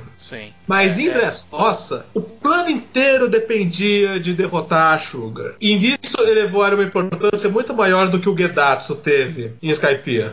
É, o problema Se é nem bem a Sugar. O problema é o, o conceito da personagem, o que é a relevância dela. Se ela fosse um capanga genérico, ela não seria um dos piores capangas genéricos. Sim, se, se o, se o Skypiea, o conceito do Battle Royale fosse tudo acaba quando alguém fizer o cachorro do On desmaiar, ia ser muito pior o arco. Mas aí você pensa, até então o objetivo era só derrotar o vilão final. Ainda é derrotar o vilão final. É que o vilão final depende desse subordinado com o poder de Jojo, que aliás, a gente vai cair nesse tema agora muito falar dos mal dos poderes de One Piece. Como o Oda perdeu completamente a mão com os Akuma no Mi. Eu, eu acho que isso até é discussão por, por si só. Do momento É, dessa. Ó, só, só uma última coisa, talvez antes de a gente entrar no final, que eu acabei, era talvez algo que eu queria tocar, não sei se eu tô forçando aqui ou não, mas você mesmo, é, Luke, comentou sobre, quase chamei de Luffy, é, Obrigado. você mesmo comentou sobre tratamento de mulheres em One Piece, num, num arco ali, qual você comentou? Eu não lembro. Dressrosa, porque Dressrosa o Ada perdeu a linha. Então, meu, pô, esse é um problema pra mim também. Pô, meu, ó o que a Robin virou, meu. Em Dressrosa, ele perdeu a linha. Então, é, já é, tava sempre foi perdendo. ruim, mas Sempre foi ruim, Dressrosa mas- foi tipo Cara, um momento que não dá mais pra esconder. Ok. Mas se a gente vai abrir essa porteira, eu não aceito falar que Naruto é melhor que One Piece nesse quesito, não. É, eu nunca falei isso. Só pra deixar, só pra, só pra gente deixar claro os peões nessa jogada. Não é um problema a estrutural de é One. Piece. É, Mas- não é um problema estrutural de One Piece. Só jogando A aqui. É o pergunta é, vocês acham que ele piora?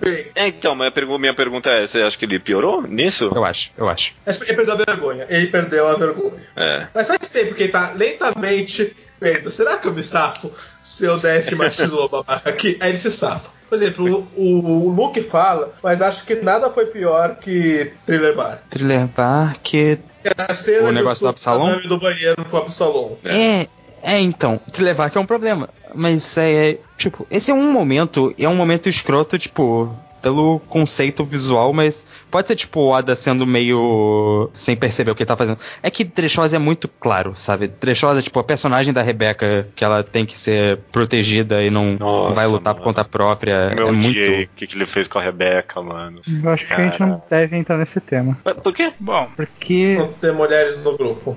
É, também. Ah, talvez. É, mas de qualquer Ah, forma, vamos, vamos, ah, ok, encerrando tá esse podcast. Eu quero fazer uma, uma outra. Uma pergunta pra finalizar, que é o seguinte. A minha pergunta anterior foi uma preparação pra essa pergunta. Saber que existem oscilações de altos e baixos em One Piece. Acho que todo mundo concordou que existem de fato essas oscilações e que no momento atual não está exatamente no pico. Cada um sabe qual é o seu pico pessoal, mas pra ninguém ele está neste momento. Ou está nos últimos momentos. Minha pergunta é: o que, que o Oda tem que fazer pra chegar de volta ao pico? O que, que tá faltando ou o que, que tá sobrando que ele precisa tirar em One Piece, na opinião de vocês, pra, pra, pra, One Piece ser great again? Let's make One Piece great again, né? Exato. Ele tem que fazer um muro que separe o novo mundo de Já tem, já tem. existe esse muro, porra. Focar mais. Então, olha Não resolveu nada aí, ó. presta. Um foreshadowing pra vida real. Uau, Os caras passam-. É, os caras passam por baixo e por cima do muro. É? É, Judeu. Eu- Eu acho, no fundo do meu coração, que eu acho que ele não vai melhorar. Esse é o pior, talvez, pra mim. Eu, eu lembro quando a gente tava comentando de Dressrosa, a gente comentou sobre, tipo, uma futura, tipo, Segunda Guerra. Tipo, que vai ter lá o Luffy junto com todo mundo ali, contra o Barba Negra e todo mundo ali. E eu me empolguei com essa ideia. E acho que talvez quando chegar nisso, só melhore. Porque, tipo, esse arco do Sanji não tá tão ruim. Mas já tá me pegando muito é, repetição e, e não mudar nada. E eu não vejo ele mudando as coisas, sabe? Eu, e, talvez é, eu exigindo de One Piece algo que não é dele, de fato. Que nem todo mundo falou que eu fiz durante esse podcast inteiro. Mas, pra mim, talvez só chegou a hora dele mudar. E ser esse negócio que, no final das contas, é um episódico, que cada episódio tem 50 capítulos, não é o bastante mais pra mim. Tipo, eu já me enjoei. disso. Demorou 800 capítulos, mas eu me enjoei, talvez seja só isso. E ele teria que mudar muito pra eu voltar a gostar. Teria que matar o Sanji. Não vai acontecer. Teria que fazer o Tá lendo Sanji. muito o Seinen, cara. Teria que fazer o Sanji perder uma das mãos. Vai Já explodir, aproveita vai e fala perder aqui mesmo. que o seu Asano é muito mais óbvio do que você pensa. Eita. Cara, eu nem toquei em outros mangás, só tô falando de One Piece aqui. Pegou pesado, Obje- pegou objeção pesado. negada, objeção negada do Bocha. Essa foi pesada. Ô, louco. Tá bom. É, a minha opinião é essa aí. Fala a sua aí, bocha, que eu vou mijar em cima também. Na minha opinião é de que não precisa procurar nenhuma grandeza. Ele não É isso. precisa voltar a ser o maior, ele não precisa atingir o pico, ele é consistentemente bom. Ele não precisa ir atrás da grandeza. Isso pode acontecer naturalmente com a história. Se a história tem algum ponto que é interessante, ele vai apresentar. Ele não precisa buscar a grandeza ou ir atrás de alguma coisa. Não, mas. Aí ele, Ele vai conta. O que interessa para as pessoas é a história. Ele conta a história. Você acha que é só ele continuar fazendo o que ele tá fazendo e já tá bom? Ele continua contando a sua história. Ele, da forma que ele conta, melhorando nos seus detalhes, já é interessante. Então não é a mesma coisa, é melhorando seus detalhes. Não, Essa- mas melhorando é a nos seus detalhes é uma coisa tipo, ah, dando toques. Não precisa ir atrás de uma grandeza. É o que eu tô Sim, falando. sim. é, Mudar o mas, suficiente. mas eu acho que tem Tipo- que ter uma grandeza. Não é porque você é 95% bom que você não quer ser 100% bom, se na sua opinião. Sim, tá mas ele 100%. busca ser 100% bom e ele já tá indo atrás disso. Não precisa ir muito Você mais acha além que ele já tá no caminho pra voltar ao, ao auge? Não precisa mudar Aí nada, só tá, precisa eu manter. não acho, eu não concordo com esse conceito de auge. Eu não acho que isso é uma coisa que o mangá precisa ter. É, como assim? Não precisa ter. Ah, Ele acaba Ele tendo acaba inconscientemente. Ele É. acaba tendo, exato. E o que, que vo- você quer dizer? Como que, o que, que a gente sugere que o One Piece precisa fazer pra voltar esse auge? Eu não sugiro nada. Se tiver, se ele vai contar a história. Se tiver um ponto da história que é interessante, a história vai se tornar um auge. De novo. Basicamente, pra você, o auge vai vir quando o Oda quiser. Tipo, deixa na mão do Oda. Deixa Você na mão acha do que pra, pra você, tipo, a história pode continuar nesse mesmo esqueleto que ela sempre teve e, tipo, continuar a história desse jeito, eu quero dizer simplório, mas não, tipo, no aspecto negativo, que vai continuar sendo bom. Como se fosse É. um Koshikami em que cada capítulo tem 50 capítulos. Praticamente. Mas ele é. Eu é. respeito, respeito a sua opinião, Bosch. Respeito a sua opinião. Tá bom, obrigado. Foi o respeito sua opinião mais irônico da história dos repeitos. Não, Por quê? Não, foi o honesto. judeu foi sincero. É. Ai, ai. Essa foi a vingança do judeu. O Bocha deu uma porrada nele e respondeu com eu respeito sua opinião. foi pra ser cínico, foi pra ser ácido. Eu vi o Não, que você sabe por quê? Porque agora ele vai se sentir culpado que ele falou aquilo pra mim. É- Essa é a minha tática. Você tem que ser simpático com quem é grosso com você. Eu te Não, amo. judeu, eu falei brincando, relaxa. Eu falei brincando. Luke, O que o One Piece tem que fazer? Bom, primeiro, eu acho que melhor coisa é melhorar o pacing. Tipo, isso vai ser o mais básico, fazer algo mais direto e trabalhar melhor. Mas, de forma geral, eu acho que o mangá já tá preparado pra melhorar. Porque eu discordo do que o Judeu falou, porque eu acho que ele já tá, tipo, indo num avanço muito mudando o, o ritmo, o plot vai ficar muito maior. Vai ter o Reverie, vai ter enfrentando os Kaido, o Zion Coach. É, o nome desse arco é verso, dessa saga é o verso dos quatro Yonkous, então, tipo, os Kaido. Ninguém ouviu. É, então, basicamente, eu acho que ele já tá avançando o plot pra chegar nesse momento mais marcante da história. Então, acho que se ele continuar fazendo o que ele tá fazendo, ele já vai ficar melhor. Mas de forma geral, acho que ele tem que melhorar o pacing, porque é o maior problema de Punk Hazard de Dressrosa. E tá em alguns detalhes, tipo, colocar os Mogioras pra interagir melhor, explorar, usar melhor cada personagem, mas isso são outras coisas. O principal é o pacing. legal. Iso, Com ele é nessa. Ele precisa urgentemente melhorar o pacing. E isso já colocaria mangá em 3D melhores. Seria legal se ele desenvolvesse melhor os protagonistas, fizesse eles terem mínimo de evolução e de amadurecimento ao longo do mangá e os poderes pararem de ser essa decadência de invencibilidade, seria ótimo. Mas melhorar o pacing já é um passo imenso. é, tô com vocês nessa. Todos vocês, menos o Bocha.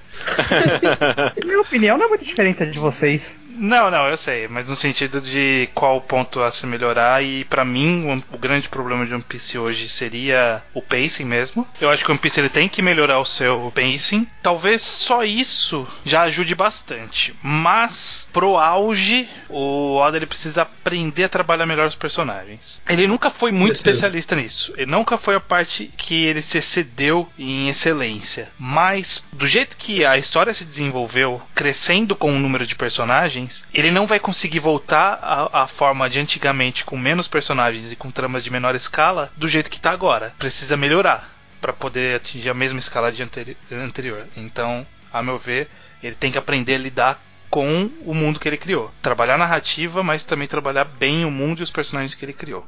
Co- como, um, como um péssimo julgamento, esse não tem um veredito. Como não? Existe julgamento que termina sem veredito? Existe isso na vida real? Não. Que- Não, o, o julgamento não foi péssimo, o péssimo é o juiz que não dá veredito. Na verdade, E não, começa então, olha aí, olha aí. neutro. Ouvi os dois lados e estou neutro. Não, então aí que tá. O resultado do julgamento vai pra júri, júri popular, que Ah. é os ouvintes do podcast. Eles mas não vale, o Eles povo tá contra One Piece nesse podcast. Não, cacete. Não, mas o Pode- júri- Pode dizer, pode dizer, pô. Tá. Você acha, você acha que quando é tipo o povo contra um criminoso, aí tipo é todo mundo da, da corte inteira contra aquela pessoa. Então, tipo, Sim, o O criminoso Bob é sempre achou que só, o Bosch sempre achou que só recebia nome de o povo contra fulano, que julgamento que tinha multidão na porta com placas de mata o cara! Filha Não, gente, é que o Baixa joga muito em Saturn, então é basicamente isso lá. é verdade. Melhor, teve um objection aqui, né? Pra gente poder usar o efeito sonoro, né? Eu falei objeção no começo. Teve um. É. Nem Ué, tinha começado o julgamento. Beleza, gente. Então, que o júri delibere, opine, né? O nosso público decida o que, que ele acha melhor disso. As opiniões estão postas aí. Espero que tenha sido proveitoso para todos.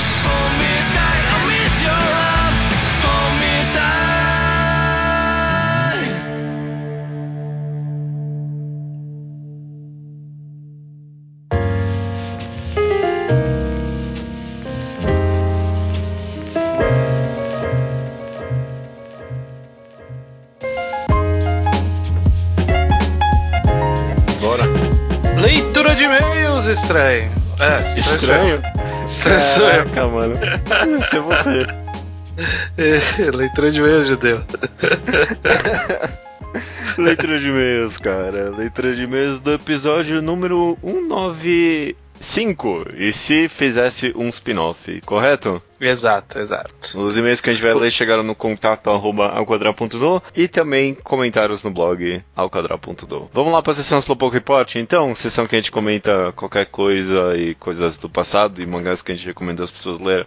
Não tem muitos comentários, na verdade, essa semana. Poucos, poucos e-mails, poucos comentários. Não sei se o pessoal gosta muito desse podcast, não. É, eu não sei se, sei lá, final de ano. É, pode ser também. Feliz ano novo, diga de passagem. Feliz ano novo a todos. É, o podcast foi gravado antes da virada do ano, só que É só saiu agora. Então pode ser, pode ter até inclusive algumas acronicidades por conta dos episódios mais recentes de One Piece, mas acho que ainda funciona bem. Quem liga pra One Piece não vai exportar. Exato. É, primeiro Slowpoke Report aqui do Gap que. Gap? Gap, eu falei em inglês. mano. Ele sugere um podcast sobre Mono no Aware. Sabe o que é isso? Sim, sim, aquele negócio de apreciar o momento, esse tipo de coisa, não é? É, eu não sei se tem muito o que falar sobre. Eu não manjo tanto, não. Tipo, é uma coisa inerentemente japonesa, mas não sei se, tipo, tem tanto assim no- nos Hum. mangás a ponto de merecer um programa específico disso. A gente fez um programa The Slice of Life, não fez? Sim, que abrange boa parte do conceito do Mono no Aware. Slice of Life eu nem lembro mais como foi, não. Também não, mas é tio Rubio, é um que eu lembro. eu lembro disso também. Próximo Slowpoke Report é do Leonardo, nenhum dos que a gente conhece, né? É um novo Leonardo esse. É,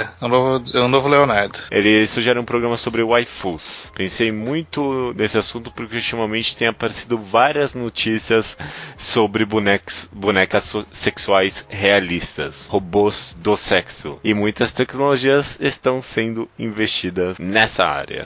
Ok, pior que não me parece um tema tão ruim no final das contas. Tipo, É. eh, o waifu, por exemplo, é um negócio que eu me pergunto se é todo mundo ironicamente nessa brincadeira. Tipo, ninguém Não, leva não é. não, não é, né? Tipo, é, é um fenômeno social a ser estudado, cara. Eu acho que renderia um programa isso. Acho, acho que se eu fizer esse programa, a galera que tem o iPhone vai me odiar muito mais. Que não, é, não.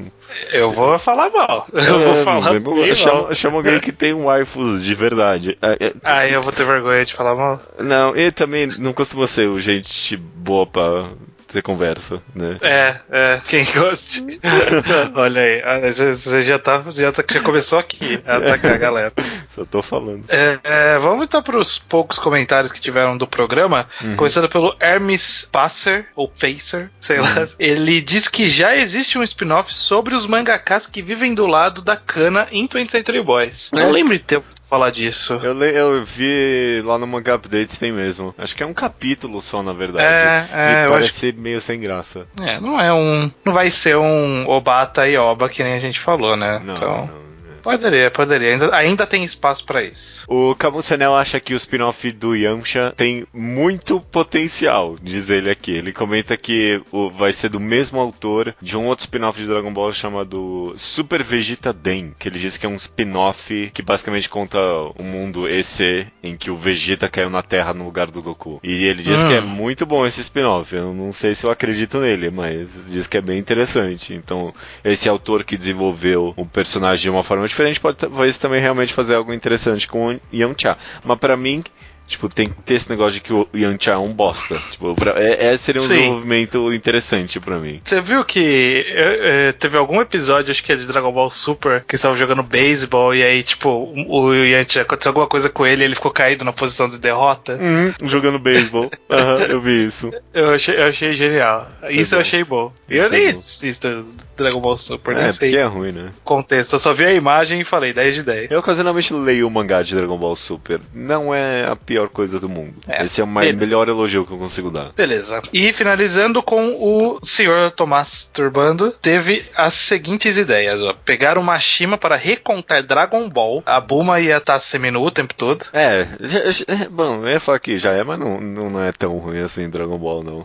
É tanto assim. Ah, é, é, Fairy já é Dragon Ball recontado pelo Mashima, né? Já é meio que isso. Mal. É, é, mais ou menos. A Arakawa para escrever Gantz. Arakawa com a Gantz, será que combina? Não sei. Não, eu acho que não. Eu acho que a Arakawa não é de uns plots tão convolutos assim, né? Tipo. É, às vezes ela fizesse mais rápido, né? Fizesse mais direto, mais é, objetivo. mais conciso também, talvez. Mas não consigo ver ela sendo tão cruel assim. Com os personagens, tipo, matando É. ela torta, es- é, torta direita, assim, né? Eu também não. É, em- embora em Arslan Senki ela mate a galera com frequência aceitável. Titekubo para escrever Slandunk. Isso, isso, Promete. isso é Kuroko no Basket. I, ia ser É. muito bom por três volumes e aí ele, ele ia transformar em Kuroko no Basket logo em seguida, que acabassem as ideias. O Kubo fazendo mangá de esporte me deixa curioso. Ele pode, o próximo mangá dele podia ser de esporte. Eu queria saber como que seria. É porque é, um- é um, é um negócio um pouquinho. Bem que dá pra inventar poder, mas é um negócio um pouco mais concreto. Tipo, não tem muito pra onde você inventar, né? Então pode ser Sim. que, tipo, botava umas rédeas nele um pouco aí. E finalizando com Hirohiko Araki, né, de Jojo, escrevendo Fairy Tail. Funciona. Funcionaria. Funcionaria. Eu acho que ele saberia fazer. Esse cara de Jojo, acho que qualquer coisa, qualquer mangá que ele fizesse um spin-offzinho assim ia ser interessante. Talvez, é que tem que saber. A gente não sabe, a gente não sabe se ele é bom ou não. Ah. Ele tá fazendo Jojo há tanto tempo que não dá pra dizer mais. Esse é um negócio, né? A gente comentou isso já uma vez no Segundo Sucesso, tem um podcast chamado Segundo Sucesso, que é um, é um negócio, tipo, o pessoal que tá escrevendo só uma obra, tipo, eu não sei se o cara sabe escrever outra coisa além disso, né? Maravilha, cara. Terminamos aqui então a leitura de e-mails. Tem alguma coisa que você quer comentar aí? É, ano novo, quais são suas resoluções de ano novo? Você tem alguma, Judeu? Eu Algum não planejamento? Isso. Eu não faço. Não, mas não resolução, mas tipo, sei lá, alguma coisa que você queria fazer diferente. Por exemplo, eu fiz os 366 álbuns do ano passado, que eu terminei, Ah, inclusive. é. Toda vez que eu via você isso, eu falava, acho que ano que vem eu vou fazer isso. Talvez eu faça. É, é, Ainda, ainda dá tempo. Ainda dá tempo. É, um, pô, é uma boa, é uma boa. Eu, eu, tô me comprometendo aqui, mas não sei se eu, nem se eu vou deixar isso na leitura de e-mails. Mesmo se deixar, não sei se vou fazer. Mas esse de 365 álbuns num ano é uma boa mesmo. É, é uma. É, é uma É. boa. Não, e esse último, eh, tipo, ano retrasado eu enchi minha biblioteca de álbuns e esse ano eu não descobri muita coisa nova, não. Então, quem sabe é uma oportunidade. Você tem alguma coisa Ah, que nem isso? Filme, alguma coisa nesse naipe? É, eu tô, eu tô jogando baixo, mas só porque eu queria melhorar alguns hábitos. E, tipo, não é nem de mídias em geral, e sim o hábito de leitura. Então, eu quero ler no mínimo 12 livros. Ah. Então, por mês. Uhum. Aceitável, eu acho. Sim. Já tem um monte da Agatha Christie que eu quero matar, que eu acho que vai ajudar aí rápido, porque a Agatha Christie é boa pra ler. E pelo menos uma vez no cinema. Tô do mês, porque eu fui pouco no cinema esse ano e não tentar evitar ser só pra super-heróis, sabe? Tipo, que é, é o que eu ia. Esses filmes meio de ação e tal. E é porque aqui não chega também tantos filmes, aí daria mais trabalho pra ir atrás de outros. Mas já tem alguns que eu tô de olho esse ano. E eu quero acelerar meus quadrinhos, mas eu não fiz um, um plano objetivo. Eu tô, sei lá, apostando em alguma coisa meio tipo, pelo menos dois volumes de quadrinhos por semana, com certeza, sim, possivelmente mais. Ah, Não, sei. tão Não é tanto, é, é. Não dá pra fazer Tô, daria tô, pra tô avaliando, é, tô avaliando se eu vou fazer. Meu objetivo é, ser, é apostar pequeno justamente pra ser fácil de cumprir. É, quadrinhos eu tô satisfeito. Já peguei bastante, já me adiantei bastante esse ano em alguns clássicos que estavam pra trás aí pra mim, principalmente de quadrinhos americanos. Fi- Filme sempre tem aqueles clássicos que é promessa, né? Quem sabe? Sim. Esse ano eu vi pouco filme no final das contas. Eu vi pouco filme também, eu queria ver mais. Mas eu não vou fazer promessa específica de filme. Eu tô pensando aqui, talvez eu não vou fazer esse negócio dos álbuns, não. Vai dar trabalho? Ah, A mira, me- mira menor, mira no, no, tipo um por semana. O- Um que eu cogitei fazer, porque eu não queria parar, mas eu não queria fazer igual. Porque não dá, de novo. Eu tava pensando em talvez fazer alguma coisa tipo uma discografia por mês, sabe? Escolher uma banda que tem uma discografia aceitável, sabe? Tipo uns três, Sim. quatro álbuns. E ouvir de cabo a rabo. Não sei. Tô pensando. Talvez eu faça isso daí. Já Cara, tenho algumas bandas em mente. né? 2017 a gente tem uma ideia de um podcast novo aí, né? Tem, tem essa promessa também. Nossa, é verdade, a gente não ia gravar essa semana? É. Tem que ver isso aí. Que não tem nada a ver com mídias, né? Não, não tem, né? Tem. Tem e não tem. Tem, não A gente tem. Fica no ar isso aí. Esse, esse é um bom momento pra subir a música. Fica no ar.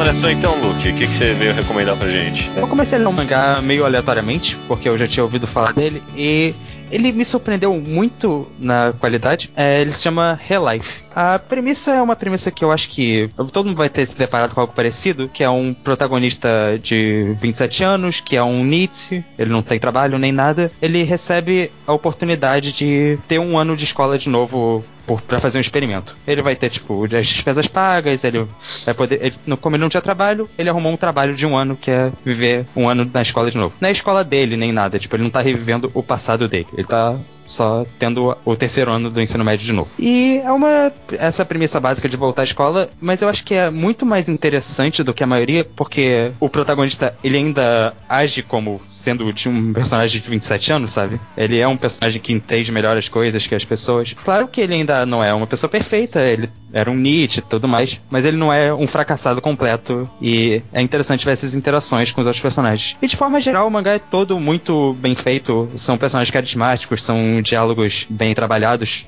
Que são naturais, não tem aquela, todas aquelas tropezinhas de mangá, etia, né, essas coisas. E outro detalhe interessante, o mangá é uma webcomic, ela parece muito aquelas webcomics coreanas, com traço colorido, é, mais digitalizado. E tem uma das qualidades que eu vejo mais nisso, que é trabalhar a tecnologia, sabe? É, os personagens usam celulares naturalmente, conversam pelo, por mensagens, essas coisas que parece que mangá ainda não entrou no futuro.